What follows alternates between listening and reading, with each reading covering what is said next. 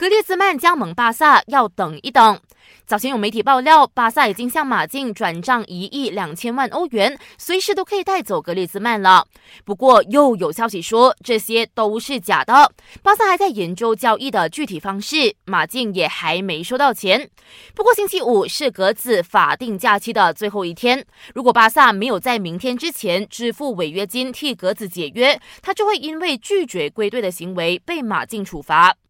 利物浦首场季前热身赛迎来开门红。这场比赛，利物浦多名主力球员缺阵，派出青训小将迎战，最后得以六比零大胜英甲球队特兰米尔。